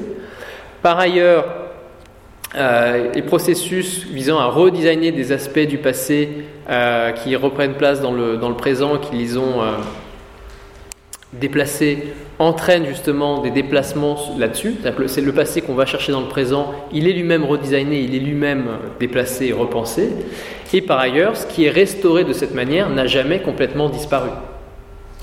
L'idée qu'effectivement, il y a des survivances de choses qu'on redécouvre d'ailleurs aujourd'hui, le design ou d'autres disciplines, mais qui n'ont jamais véritablement disparu, même si elles ont pu être un temps euh, décrédibilisées. Alors quand on parle, nous, d'hériter maintenant, d'hériter du monde organisé, qu'est-ce qu'on veut dire? On veut dire deux choses principalement. Hériter de l'existant, parce que un des enjeux ici, c'est pas seulement de critiquer la technique, de critiquer les organisations. La technique, y compris la, technique, la technologie zombie, existe, les organisations existent, notre monde est un monde organisé, est un monde où l'entreprise monde justement occupe une place absolument centrale, qu'on soit content de ça ou non, dans tous les cas, c'est bel et bien le cas, et des arguments théoriques euh, n'y pourront rien. Donc cette réalité-là, il faut aussi euh, en hériter, y compris pour la rediriger, ou une expression que j'aime bien, pour la désaffecter, la réaffecter à autre chose. Je reprends ici une perspective de euh, Giorgio Agamben. Euh, pas forcément pour vanter l'idée de destitution qu'il avance ou qu'avance le comité invisible, mais plutôt cette dialectique entre désaffectation et réaffectation. Moi, je repense dans la perspective d'un atterrissage par palier. Vous avez une multinationale cotée en bourse, et bien on va commencer par la sortir de la bourse, ensuite on va en faire une coopérative, et puis on va, aller, on va arriver par palier comme ça à, euh, je sais pas moi, des, euh, des communs permaculturels avec des gens qui s'en occupent. Et un autre enjeu de l'héritage, c'est le fait d'hériter de ce qui n'existe pas encore. J'ai parlé des centaines de milliards d'objets connectés qui vont arriver. Évidemment, l'enjeu, c'est moins de se dire comment est-ce que je vais euh, gérer ces objets-là par rapport à mes perspectives environnementales que de se dire, en fait, c'est une très mauvaise idée que de faire advenir ces objets-là, comment est-ce qu'on ne les fait pas advenir? Ce qu'on ne pense pas habituellement. Il n'y a pas vraiment d'envers de l'innovation. La désinnovation, c'est pas vraiment une discipline qui est enseignée. Pas à ma connaissance. Hein. moi, je l'enseigne un petit peu, mais généralement, c'est pas trop le cas. Donc, comment est-ce qu'on hérite de ce qui n'existe pas encore? Et là, on propose la notion de déstauration. Pour faire, c'est en opposition au concept d'Étienne Souriau de l'instauration. L'instauration, c'est comment est-ce qu'on on aide euh, une entité à exister ou à exister plus intensément. Ici, l'idée, c'est comment est-ce qu'on aide des entités à ne pas exister ou à exister beaucoup moins intensément. Et là, on a besoin aussi de développer des leviers qui nous permettent de faire ça. Par ailleurs, dans ce projet de banque publique de désinvestissement, on s'adresse à des patrons effondrés. Donc on n'est pas ici dans une optique justement uniquement critique, on ne va pas voir la réalité des organisations, au contraire, on fait aussi des enquêtes au cœur des organisations pour accompagner les organisations qui planifient leur fin. En fait, d'ailleurs, sans le dire, dès aujourd'hui, il y a beaucoup d'organisations qui planifient leur fin. Même les théoriciens des organisations le, disent et le reconnaissent. Hein. C'est pas, la fin des organisations, c'est pas complètement un tabou. Et donc pour nous, ce sont des terrains à la fois à analyser, mais aussi à fermer. En tout cas, il faut aider leur, fermeture. C'est le soin par la fermeture. Aura sans doute l'occasion d'y revenir. Alors, je vous lis quelques verbatims euh, qu'on a obtenus justement en discutant avec euh, les uns et les autres. Voilà, quelqu'un qui dit, nous, c'est des patrons à chaque fois, parfois c'est des patrons de grosses entreprises, du CAC 40, des vice-présidents ou autres. Nous ne savons pas comment faire, il faut l'avouer. Moi, je ne vois pas d'autre solution qu'on nous impose une planification écologique, on sait optimiser sous contrainte. Ma fille m'a dit, papa, je ne veux pas continuer à l'école polytechnique. Je ne veux pas être ingénieur, je ne veux pas travailler dans ton monde à toi. Dans ton monde à toi. Euh, PDG d'AXA qui disait il y a quelques années une planète à 4 degrés est une planète inassurable. C'est bien de le reconnaître, ça change le business model en même temps. Hein. Ce 4 degrés, c'est bon, grosso modo, on y est. Euh, on n'est plus sur les trajectoires 1,5 hein. Euh, pareil, un, patron qui travaille dans l'immobilier, très sympathique, qui travaille beaucoup sur ces questions-là, qui commence une discussion avec nous en nous disant Moi, je suis dans l'immobilier, aujourd'hui, il faut arrêter de construire. Pareil, ça change un peu le business model. Un patron qui nous dit la décroissance est devenue le principal horizon d'optimisation financière. Si vous voulez optimiser, il vaut mieux optimiser au plus juste que de continuer le business as usual et vous cracher. Il peut même y avoir une rationalité économique derrière ça. Pas la rationalité habituelle, je vous le concède. Ou quelqu'un qui nous dit si on a de, de nouvelles canicules régulières, on ne pourra plus assurer les habitations et nous on pliera boutique où cela deviendra beaucoup trop cher pour les gens la moitié du département est en catastrophe naturelle pour sécheresse. Ça, c'est mon département, c'est le Puy-de-Dôme. On peut parler aussi évidemment de, euh, des stations de ski. Vous savez qu'en France, il y a 168 stations de ski désaffectées. C'est le début, hein, c'est pas la fin. C'est le début de la fin, oui. Euh, et ça, ils en ont bien, bien conscience. Donc il y a cette idée qu'en fait, l'Anthropocène fait éruption au cœur des organisations, et c'est pas demain, en fait, c'est dès aujourd'hui. Et ça, effectivement, ça transforme les perspectives que ces organisations euh, peuvent avoir. Et au-delà de leur volonté euh, de, prendre des mesures ou de ne pas prendre des mesures, dans tous les cas, vraisemblablement, dans quelques années, il y a des chances que, ça arrive dans certains secteurs, notamment l'énergie, des mesures coercitives soient prises par la puissance publique. Quand ce sera vraiment intenable. Et à ce moment-là, justement, le, on ne sera pas dans une trajectoire d'optimisation financière, mais ces mesures, elles pourront être prises par certaines entreprises et pas du tout par d'autres. Et là, il y, a, des chances que ça entraîne de la casse. Ça peut être des organisations qui aussi, tout simplement, bah, s'il n'y a plus de neige, c'est pas simplement qu'il n'y a plus de neige pour les stations de ski, c'est qu'il n'y a plus de montagne. En tout cas, dans les Alpes, vous savez, la, montagne s'effondre. Hein, il y a un projet de recherche euh, de l'Union européenne qui est financé qui s'appelle l'Observatoire de l'effondrement des Alpes, avec notamment l'école d'arrêt design d'Annecy.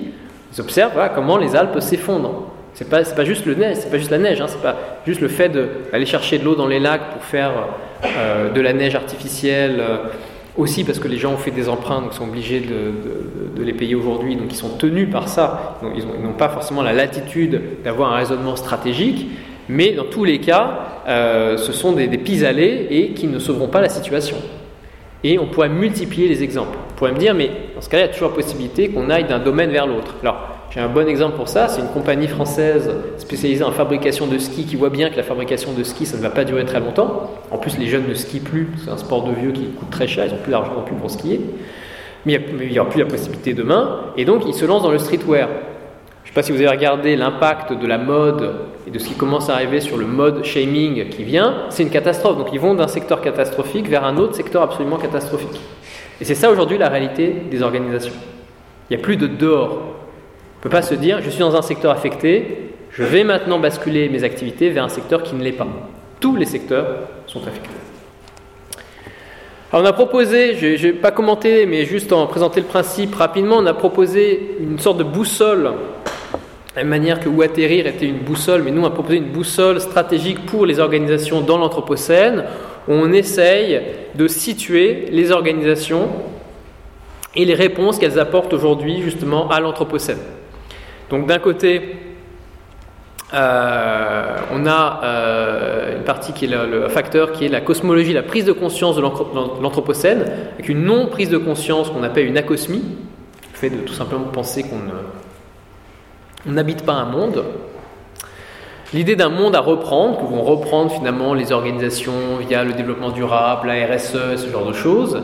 Et puis l'idée au contraire qu'il y a plutôt euh, une finitude qui approche à grands pas et qu'il faut des mesures plus, euh, radicales, qui ne vont pas toujours être des, mesures d'ailleurs avec lesquelles on est, on est d'accord, mais voilà. Et l'autre euh, facteur, c'est le régime d'action qui va être proposé, innovation intensive, innovation neutre ou des innovations. Et nous, on se situe avec notre projet dans la case évidemment qui est euh, tout en bas à euh, droite. Pourquoi est-ce qu'on propose des, matrices comme ça? Notamment parce que dans les, outils de gestion qui circulent dans les entreprises, eh bien, reposent sur des matrices de ce type-là. Ici, c'est une matrice euh, McKinsey. Vous avez d'un côté l'attractivité du, marché et d'autre part la position compétitive de la firme par rapport justement à ce, marché. Et ensuite, vous avez, on vous explique un petit peu euh, s'il faut investir, ne pas investir, etc., etc. Et ce qui est tout à fait intéressant, c'est que déjà sur cette matrice, qui est une matrice McKinsey, donc que les, entreprises utilisent à 90%, euh, eh bien, euh, vous avez toujours en bas à droite, c'est la case où il faut être, vous avez une case des investissements. Même dans la matrice McKinsey, vous avez une case des investissements. Alors, Ici, elle s'explique hein, pour des, raisons économiques. C'est lorsque votre position est faible sur un marché peu concurrentiel, il vaut mieux enlever vos billes et désinvestir. Mais cette position existe. Donc, ce qu'on a essayé de, faire, c'est un travail notamment de, Diego, c'est de reprendre cette euh, matrice euh, McKinsey qui était, euh, et de, la repenser. Alors, ici, c'est une matrice de durabilité faible, qui reprend un petit peu les éléments précédents. Je ne vais pas la, commenter très, très longtemps et de lui substituer une matrice de durabilité forte ou matrice de renoncement euh, stratégique où il n'y a plus de domaine réservé, où euh, les compensations entre effets externes et substitutions entre types de capital sont impossibles, où l'effet rebond rend la croissance du marché trop coûteuse écologiquement, ce qui est un petit peu la situation à laquelle nous sommes. Hein, euh, voilà. Donc on essaie d'adapter la matrice à cette situation, pas d'adapter la situation à la matrice. Et on, voit que ben, dans les cases, on a beaucoup de cases qui sont des cases d'estauration, fermeture, renoncement, stratégie écologique, fermeture, renoncement, des investissements, etc. Donc on essaie d'avoir une case qui prend beaucoup plus en considération la réalité du monde dans lequel nous sommes, la réalité finalement de l'Anthropocène, mais tout en allant sur les terrains qui sont ceux des outils de gestion actuels, parce que ben, nous héritons aussi de ces outils de, gestion. Donc euh, on doit les, les rediriger et peut-être en faire, en faire autre chose. Alors le projet euh, Closing Words, il a plusieurs, euh, c'est pas, pas, la fin encore, mais le projet Closing Words, il a plusieurs, euh, comment dirais-je, types d'actions, il développe plusieurs types d'actions, notamment, je l'ai dit, on essaie d'effectuer des, enquêtes dans les organisations ou auprès de, patrons effondrés pour recueillir aussi leurs troubles, voir comment l'Anthropocène les affecte, affecte les organisations, voir aussi comment eux peuvent euh, se sentir perdus euh, parce qu'ils n'ont pas les bons leviers finalement pour approcher cette situation. Là, on est complètement à l'opposé de ce qu'on voyait au départ avec SAP. SAP nous disait on est dans un monde d'organisation, les organisations ont les solutions aux problèmes, mais quand on va interroger les gens sur place, les gens nous disent non, non, on n'a pas du tout les solutions, aidez-nous. Mais ils n'ont pas forcément le dire publiquement. Parce qu'ils ont des actionnaires, parce que pour tout un tas de raisons. Donc là, il y a une grande différence entre le on et le off. Euh, donc on essaie de faire des enquêtes. Euh, on essaye aussi de faire une veille sur des actions qui sont prises aujourd'hui et qu'on essaye d'intensifier derrière parce qu'elles nous semblent intéressantes dans la perspective que l'on dessine. Ne sont pas forcément des actions qu'on prend nous-mêmes, mais on essaye de faire une veille sur tout un ensemble d'initiatives qui sont plus ou moins compatibles avec ce qui nous semble aller dans la bonne direction. Et là, on ne voit pas de tels leviers émerger, eh bien, on essaye de proposer ces leviers s'ils font défaut. On essaye de les inventer. Je ne dis pas d'innover, mais d'inventer. Inventer, c'est très bien. Innover. Euh, un exemple, rapidement, je vais en traiter un autre plus longuement juste après. La lutte contre l'obsolescence programmée, tout le monde se dit peut-être que c'est une bonne idée. Moralement, ça semble bien. Si je ne change pas mon smartphone tous les ans, mais tous les deux ans, c'est mieux, j'économise un smartphone par an, effectivement. Et comme la production du smartphone a un impact environnemental très important, on peut se dire que c'est une bonne chose. Mais imaginons que j'économise, maintenant ça coûte cher ces petites bêtes, 800 euh, euros, c'est pas les plus chers, c'est pas les moins chers. Imaginons que j'économise 800 euros, je sais pas s'il coûte vraiment 800 euros, hein, je ne pas PSP là, mais c'est un exemple. Imaginons que j'économise 800 euros, d'accord Parce que j'ai fait durer mon smartphone deux ans, et que euh, ces 800 euros, je les utilise pour me faire un petit week-end à Ibiza, en avion, perdu. Et du coup, voilà, là on a un effet de bord, je fais une économie, et dans le système tel qu'il est aujourd'hui, de divertissement, de ceci, de cela, tel que je peux réinvestir cette économie, et eh bien ensuite mon, bilan carbone peut être à perte. Donc, euh, économiser sur euh, l'obsolescence programmée, ça n'est pas toujours une bonne chose. En tout cas, on ne peut pas garantir que ce soit une bonne chose. Moralement, ça semble bien, mais ça masque le fait qu'en réalité, l'enjeu, je ne vais pas développer ce point-là parce que pas là, je vais en parler peut-être un tout petit peu après, mais c'est pas l'enjeu ici, mais l'enjeu c'est pas de faire durer ou de rendre durable cet objet. Cet objet appartient à la catégorie des technologies zombies dont j'ai parlé tout à l'heure. Cet objet ne sera jamais durable.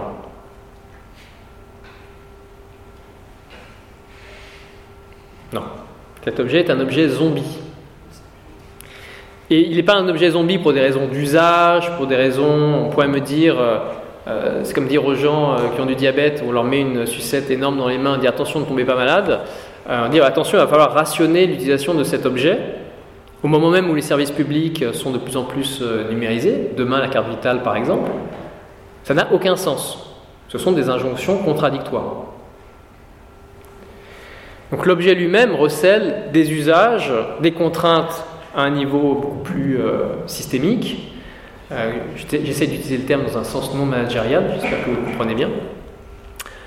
et donc voilà, c'est pas une, ça, ne fonctionne pas, ce sont des injonctions qui ne, qui ne fonctionnent pas. Donc l'enjeu aujourd'hui, c'est bien plutôt de s'approprier la question de l'obsolescence de manière démocratique et de savoir comment est-ce qu'on va programmer l'obsolescence de cette lignée technologique. Il ne s'agit pas de dénier à telle ou telle personne le fait d'avoir un téléphone. Moi j'en ai un, pas être forcément une bonne chose, mais je suis un peu obligé du fait de mes activités, etc. etc. L'enjeu c'est pas de culpabiliser les gens au niveau individuel, c'est beaucoup plus de savoir comment est-ce que on renonce démocratiquement à cette infrastructure dans laquelle on est pris euh, aujourd'hui, mais qui n'est pas durable. Il y a une crise récente qui fait écho à ce jugement, c'est la crise des gilets jaunes. On a tapé sur les gens au niveau individuel en taxant leur carburant, alors que ça fait des décennies que les gens sont contraints d'utiliser la voiture parce que toute l'infrastructure de la France est centrée autour de la voiture. Alors, je vais aborder un dernier point. Euh, je vais essayer d'aller euh, vite, de ne pas trop déborder qui est le euh, point des communs négatifs. Je fais le lien avec les communs négatifs. Vous avez vu qu'il y a un, troisième élément, c'est l'élément commun négatif. Euh, je vais essayer de, revenir sur cette notion de commun négatif, puisque parmi les choses dont on hérite, il y a évidemment aujourd'hui des communs négatifs. on a proposé une définition avec, avec Lionel tout récemment. Je ne vais pas la lire parce qu'elle est un petit, peu, un petit peu longue, mais je vais essayer de la, déplié euh, dans la suite et la fin de mon intervention.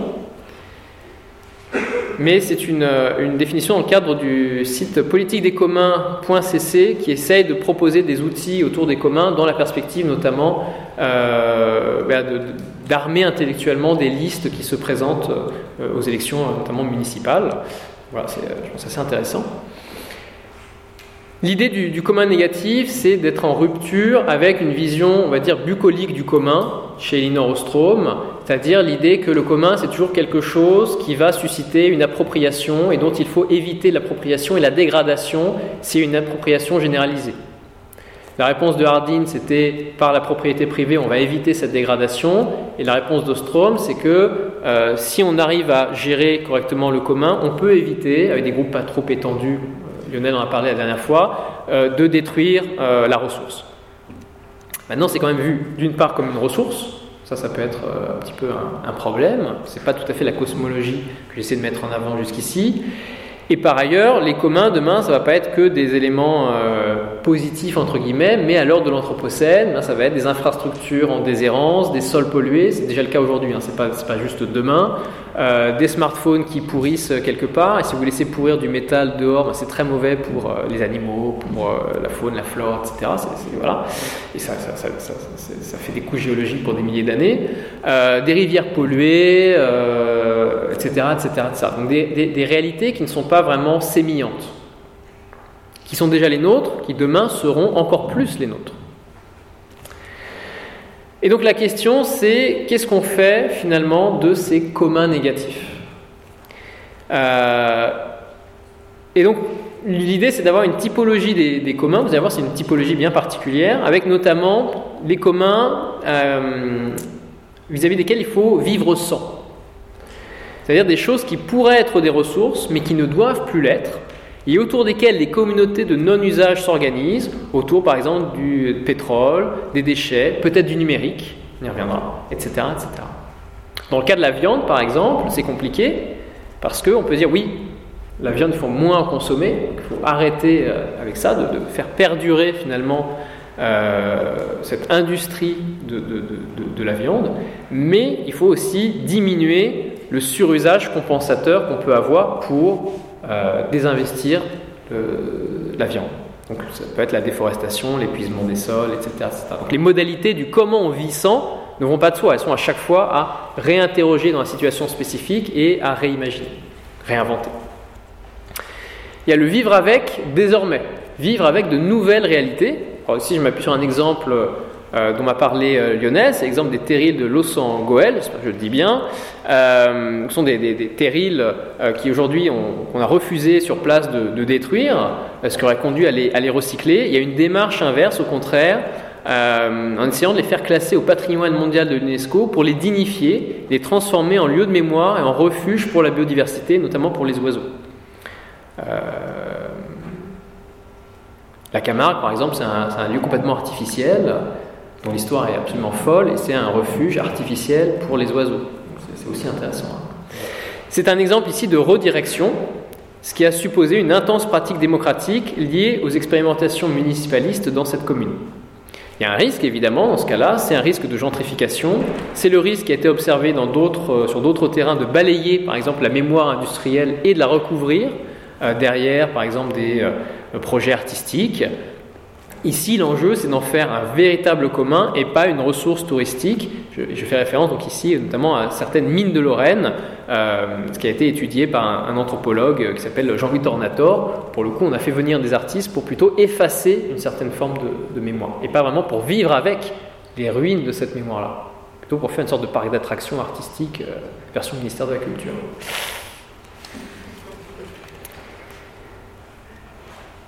Autre modalité, vivre avec autrement.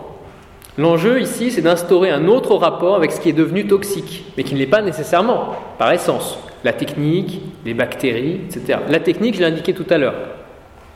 Vivre avec autrement, ça peut être une manière de naturer autrement, d'aller vers d'autres techniques, d'autres rapports aux non-humains, et de sortir des technologies zombies. Par rapport à l'exemple des bactéries dont on a discuté avec Lionel, les combattre avec les antibiotiques n'a fait que les renforcer. Des communautés de pratique doivent peut-être aujourd'hui s'organiser pour vivre avec les bactéries. Il ne s'agit plus de les combattre aveuglément ou de chercher à les éradiquer et donc à les renforcer puisqu'elles deviennent résistantes, mais d'entretenir une relation avec elles. Comme nous le faisons en fait quotidiennement. Nous ne sommes jamais sans relation avec les bactéries, nous sommes aussi composés de bactéries. Sinon, ça provoque ce que Lionel appelle une tragédie du commun négatif, et si on regarde par exemple dans le domaine du fromage, moi je travaille avec un, sociologue qui travaille beaucoup sur ces questions d'agriculture, de, fromage, etc. Le fromage pasteurisé est celui qui rend malade, qui est indigeste, etc. Parce que nous n'avons pas su trouver une diplomatie pour vivre avec les bactéries. finalement, à les éradiquer, soit elles deviennent complètement toxiques et résistantes, soit on tombe malade. Dans tous les cas, il ne s'agit pas d'une typologie ontologique des communs, pour dire il y a tel ou tel type d'entité qui correspond à un commun négatif, mais beaucoup plus une typologie des modes de relation au commun négatif qui découlent du type de négativité qu'il aurait reconnu. Parlerait ici par exemple d'une négativité immédiate, celle des déchets nucléaires qui oblige à vivre à distance. Si vous regardez ce qui se passe avec la Yucca Mountain aux États-Unis, la Yucca Mountain c'est un site où sont entreposés des déchets nucléaires. Ben, le site est délimité et vous avez un panneau à l'entrée qui vous explique que nous pensions que nous étions une civilisation avancée, etc. etc. En réalité, ça n'était pas le cas. Euh, fuyez ce site, ne venez pas l'explorer parce que c'est un site totalement toxique. C'est ce qui est écrit à l'entrée de la Yucca Mountain. On peut penser aussi à ce qui se passe aujourd'hui avec les zones d'exclusion qui sont demandées par certaines communes euh, concernant les pesticides. La même chose commence à émerger par rapport au numérique. On commence à demander à faire émerger des zones de déconnexion, des zones appauvries en numérique, des zones avec du numérique low-tech, etc., etc. On peut penser aussi à une négativité qui serait une négativité médiate, l'idée de vivre avec autrement, d'instaurer de nouveaux rapports là où il ne devrait pas y avoir de commun négatif. Exemple des bactéries par exemple. Ou une négativité systémique ou infrastructurelle vivre sans pour à la fois hériter et s'émanciper de ces infrastructures, les désaffecter, l'exemple des organisations, des smartphones et des réalités qui, à l'analyse, sont essentiellement négatives du point de vue de notre faculté de subsister. Les technologies zombies, le numérique, etc. etc. Donc au premier abord, elles ne sont pas négatives, mais il y a tout un enjeu à comprendre qu'en réalité, ce sont des réalités zombies, si on veut reprendre ce terme-là. Si on veut penser maintenant les externalités négatives en lien avec les commun négatif, moi j'insiste sur la nécessité de bien distinguer les deux. Une externalité négative résulte de l'action d'un agent qui a des conséquences sur un autre agent, coquille, euh, qu'elle n'impliquait pas directement. Ce concept présuppose donc de distinguer un intérieur d'un extérieur. Ce qui est lié à la transaction ce qui est extérieur à la transaction, mais qui va néanmoins en subir les effets. Et d'envisager ensuite des mécanismes de compensation, évidemment chez les économistes, de compensation économique. À l'heure de l'Anthropocène, ces deux aspects posent problème. La compensation pour des raisons évidentes. On a du mal aujourd'hui à parler de compensation dans la mesure où vous coupez un arbre en Amazonie avec tout l'écosystème qu'il y a autour, vous replantez 10 arbres en France dans une usine à bois, vous n'avez rien compensé du tout. Il y a un dommage irréparable. Et encore moins si vous versez simplement de l'argent. L'extériorité, car l'Anthropocène, c'est justement la disparition de l'environnement comme le grand dehors qui absorbait nos externalités, et en particulier nos externalités négatives. Si ce grand dehors a disparu, qu'est-ce qui reste? Où vont nos externalités? Est-ce qu'on peut, est-ce qu'on doit encore penser en termes d'externalités comme si c'était un accident, alors que peut-être en fait il faut intégrer ces externalités dans le fonctionnement quotidien et ne pas les voir justement comme des externalités, comme des accidents? Question rhétorique. Le commun négatif ne résulte pas d'une action ponctuelle, d'un usage, d'une pollution, il est une composante bien plus durable dont la trajectoire peut avoir été altérée à un moment donné, mais qui précède l'opération de dégradation, et plus encore ensuite l'opération de valuation ou de dévaluation qui va lui être associée, qui va faire qu'on va la reconnaître comme un commun positif ou un commun négatif. S'il est une composante, il n'est pas un accident ou un effet de bord, mais une réalité de plein droit. Il est de l'ordre de l'infrastructure je dirais, au-delà de la division entre nature, culture ou nature et technique. Ah, un autre concept important qui peut éventuellement euh, faire penser au concept de commun négatif, c'est le concept de pharmacone, pharmaca au pluriel, qu'a proposé euh, Bernard Stiegler. Le commun négatif, vous allez voir, vise aussi à rompre avec la pensée du pharmacone. Le pharmacone est défini de la manière suivante dans le vocabulaire qui se trouve sur le site d'Ars Industrialis, qui est l'association euh, dont s'occupe notamment euh, Bernard Stiegler. C'est un petit peu long, mais je vais, je vais lire ça rapidement. Tout objet technique est pharmacologique. Il est à la fois poison et remède. Le pharmacone est à la fois ce qui permet de prendre soin et ce dont il faut prendre soin, au sens où il faut y faire attention.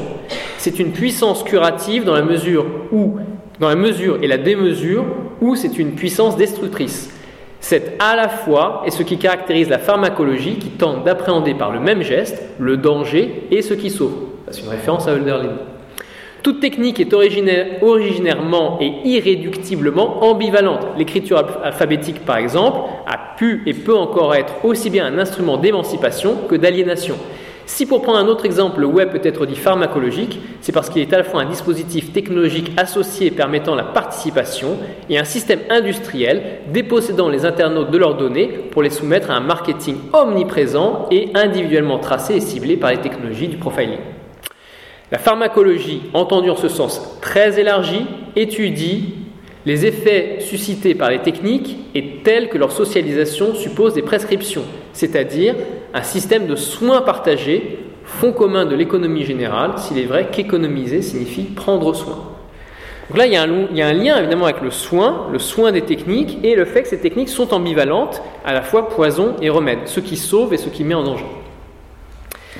Bah, ce raisonnement et euh, ce concept me semble en fait de plus en plus discutable, pour une raison que je vais essayer d'expliciter. le fait d'être ici aujourd'hui m'en donne l'occasion. Tout d'abord, cette idée de renversement poison-remède. Le renversement du poison en remède est une question de dosage, donc ici d'usage. Faut-il considérer par exemple qu'un usage raisonnable du pétrole serait possible? Est-ce que c'est une question de dosage? Franchement, j'en suis pas sûr. Or, si l'on en reste à cette analogie initiale, elle pêche. Il faut en effet resserrer considérablement la focale sur l'usage ponctuel pour en arriver à cette équivalence poison-remède, en ignorant par ailleurs euh, à quel point la substance est en réalité du poison, est en réalité ou du remède, est en réalité proliférante. Les composants du poison, leur extraction, leur mise en forme, par qui, l'entreposage, son conditionnement, son entreposage, etc., etc., euh, pardon, deux fois, sont des éléments à prendre en considération qui font qu'il y a une trajectoire proliférante qui ne s'arrête pas sur le seul usage qu'on pourrait renverser euh, du remède en poison, du poison en remède. Par ailleurs, cette idée de raison essentielle que j'ai mentionnée tout à l'heure en lien avec les technologies zombies, le numérique est pour des raisons essentielles et non accidentelles une technologie zombie. Le renversement pharmacologique propose de renverser une essence négative en accident positif. Mais un tel renversement est additif. Autrement dit, ce n'est pas un réel renversement. On maintient l'essence négative des choses, on leur ajoute juste le fait qu'ils sont accidentellement positifs ou qu'ils ont des côtés positifs à côté. Et par ailleurs, la notion de bouc émissaire qui me semble intéressante, il ne s'agit pas ici de sacrifier la technique, mais d'en hériter et d'en prendre soin, la perspective que je défends, y compris parfois au moyen de soins palliatifs, pour l'intérêt des objets, pour tout un, ensemble de choses qu'il ne faut pas faire advenir, qu'il faut désaffecter. Mais ce n'est pas la technique qui est envisagée ici, mais une technique, une technique zombie, rompre avec la distinction nature-technique et mettre en avant la pluralité des techniques et des natures et leurs rapports sous-jacents écarte bien plus efficacement, je pense, la tentation du bouc émissaire. Par ailleurs, il y a une dernière définition des pharmacas qui inclut un exemple qui la rapprocherait effectivement, je dois le reconnaître, des communs négatifs. On nous dit ceci, la citation est beaucoup plus courte, qu'il faille toujours envisager le pharmacone, quel qu'il soit, d'abord du point de vue d'une pharmacologie positive ne signifie évidemment pas qu'il ne faudrait pas s'autoriser à prohiber tel ou tel pharmacone. Un pharmacone peut avoir des effets toxiques tels que son adoption par les systèmes sociaux sous les conditions des systèmes géographiques et biologiques euh, n'est pas réalisable et que sa mise en œuvre positive s'avère impossible. C'est précisément la question que pose le nucléaire. Ça tombe bien, c'est un exemple que je prends aussi parfois. Euh, donc là, il y, aurait une sorte de, convergence possible entre les deux. Mais on en revient ici au souci initial posé par l'analogie. Le pharmacone a deux fonctionnements. Un usage destiné à se mitridatiser. Vous prenez du poison pour survivre au poison ensuite si on vous l'inflige sans votre consentement. De mitridate. Et là, tout est question effectivement de dosage. Mais c'est l'existence même du poison qui oblige à s'en protéger. Ce qui n'est pas vraiment positif. C'est juste que le poison existe et donc ensuite vous êtes obligé de vous mitridatiser. Mais là, il peut y avoir un renversement qui est une question de dosage. effectivement, le poison et le remède sont les mêmes. Et encore, il y a une histoire de temporalité qui fait que ce n'est pas sur le moment où vous prenez le remède, mais qu'en fait, vous mitridatisez au fil du temps en évitant d'être empoisonné. Donc là encore, l'analogie, même ici, elle ne tient pas complètement. Ou alors, il est d'abord remède qu'un dosage mal ajusté transformera en poison. Déjà, dans ce cas précis, le renversement disparaît. De quoi, en effet, le pétrole est-il le remède? D'un besoin ou d'un problème qu'il a fallu construire de toutes pièces, ouvrant ainsi sur une ère de dépenses énergétiques sans compter. La logique du pharmacone a donc été celle du capital, faire passer un poison pour un remède en lui trouvant un problème à résoudre. Et c'est ça qui s'est passé. On a découvert le pétrole, on a fabriqué l'industrie automobile. Il fallait couler le pétrole. Et bien d'autres choses derrière, hein, les avions, etc., etc. Dans le livre, je vais terminer quasiment là-dessus, dans le livre Anointed with Oil, How Christianity and Crude Made Modern America de Darren Doshuk, on voit très bien que la théologie sous-jacente des prospecteurs de pétrole, soit ceux des grandes compagnies ou les petits prospecteurs, ce qu'ils appelaient à l'époque les wildcats, n'a rien à voir avec une croyance dans la durabilité du modèle, la même possible durabilité du modèle qui s'imposait autour de cette ressource, mais tout à voir, à voir pardon, avec une forme d'eschatologie. C'était des gens qui croyaient en la fin du monde. Il fallait extraire le plus possible avant la fin du monde, grosso modo. Et l'un de ces prospecteurs, d'ailleurs, le dit When you strike oil, you let loose Hades. Quand vous percez le sol pour aller extraire du pétrole, vous libérez Hadès, le dieu de la mort. Hadès est-il pharmacologique? Je ne crois pas. Il y a une proposition d'ailleurs de Geneviève Ferron-Creuset, travaillée au Shift, je ne sais pas si c'est toujours le cas, mais pour une gouvernance plus démocratique du pétrole, en ce sens qu'il fallait le reconnaître justement vraiment comme un commun négatif, quelque chose auquel il ne faut pas toucher. Ce vers quoi on ne va pas aujourd'hui. Je vous rappelle, le premier euh, producteur au monde, ce sont à nouveau les États-Unis 100 ans plus tard.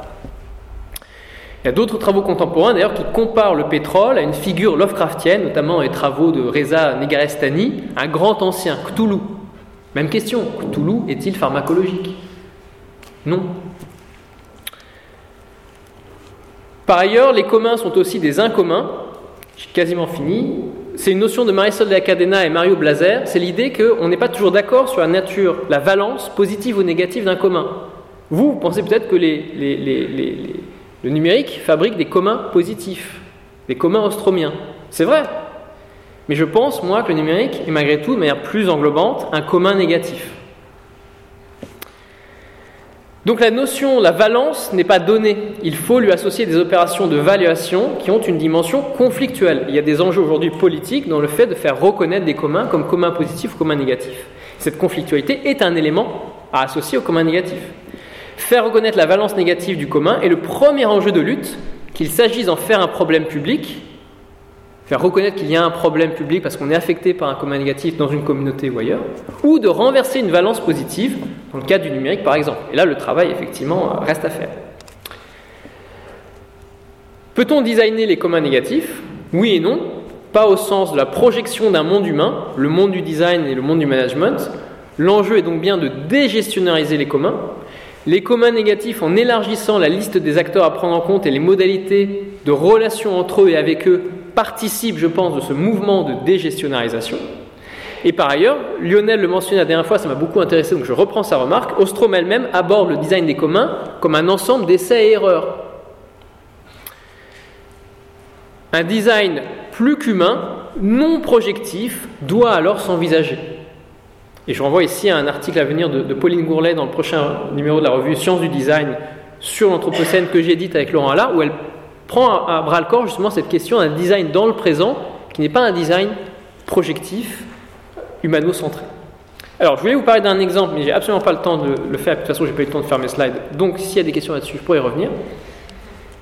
Et de toute façon, j'ai pas le temps, mais on peut, on peut en discuter ensuite. Donc, la question, c'est que faire Comme disait Lénine. Alors, que faire? Je vous ai montré déjà quelques pistes que nous, nous suivons pour la désinnovation, le désinvestissement, en même temps cette logique d'héritage aussi qui est la nôtre et le fait de ne pas faire advenir certaines réalités. Il se trouve par ailleurs que euh, nous ouvrons, j'en profite pour faire ma publicité en fin d'intervention, nous ouvrons un master à la rentrée prochaine, s'intitule Stratégie et Design pour l'Anthropocène, où le programme que je vous ai présenté précédemment autour du projet Closing Worlds va trouver une application aussi euh, très concrète via le fait de former des étudiants qui veulent inventer aujourd'hui de nouveaux leviers pour affronter cette situation dans laquelle nous sommes, le faire par le design. Pourquoi par le design? Parce qu'on considère non pas que le design a toutes les solutions, j'ai expliqué en quoi le design avait aussi un problème cosmologique, enfin j'ai commencé à l'expliquer, mais tout simplement parce qu'avec le design, on pense qu'on peut arriver à faire euh, discuter ensemble des étudiants qui viennent d'écoles d'ingénieurs, d'écoles de design bien sûr, d'écoles de management, de sciences politiques ou de SHS, ce qui ne serait pas possible finalement avec une autre ombrelle. Et par ailleurs, il y a énormément de réflexions aujourd'hui sur le design qui interrogent sa place, qui sont réflexives et dans le pas desquelles on peut euh, inscrire le nôtre. Je vous remercie.